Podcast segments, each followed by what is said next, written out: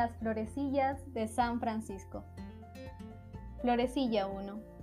Los doce primeros compañeros de San Francisco. Primeramente, se ha de considerar que el glorioso meser San Francisco, en todos los hechos de su vida, fue conforme a Cristo bendito, porque lo mismo que Cristo en el comienzo de su predicación, escogió doce apóstoles, llamándolos a despreciar todo lo que es del mundo y a seguirle en la pobreza y en las demás virtudes, así San Francisco, en el comienzo de la fundación de su orden, escogió doce compañeros que abrazaron la altísima pobreza.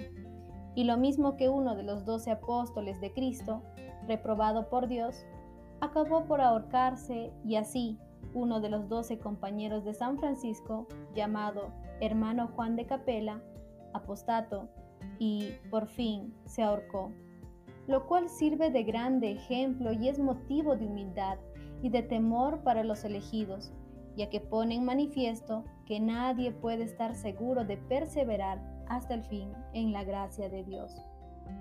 Y de la misma manera que aquellos santos apóstoles admiraron al mundo por su santidad y estuvieron llenos del Espíritu Santo, Así también, los santísimos compañeros de San Francisco fueron hombres de tan gran santidad que desde el tiempo de los apóstoles no ha conocido el mundo otros tan admirables y tan santos. En efecto, alguno de ellos fue arrebatado hasta el tercer cielo, como San Pablo, y este fue el hermano Gil. A otro, el hermano Felipe Longo, le fueron tocados los labios con una brasa como el profeta Isaías. Otro, el hermano Silvestre, hablaba con Dios como lo hace un amigo con su amigo, como lo hacía Moisés.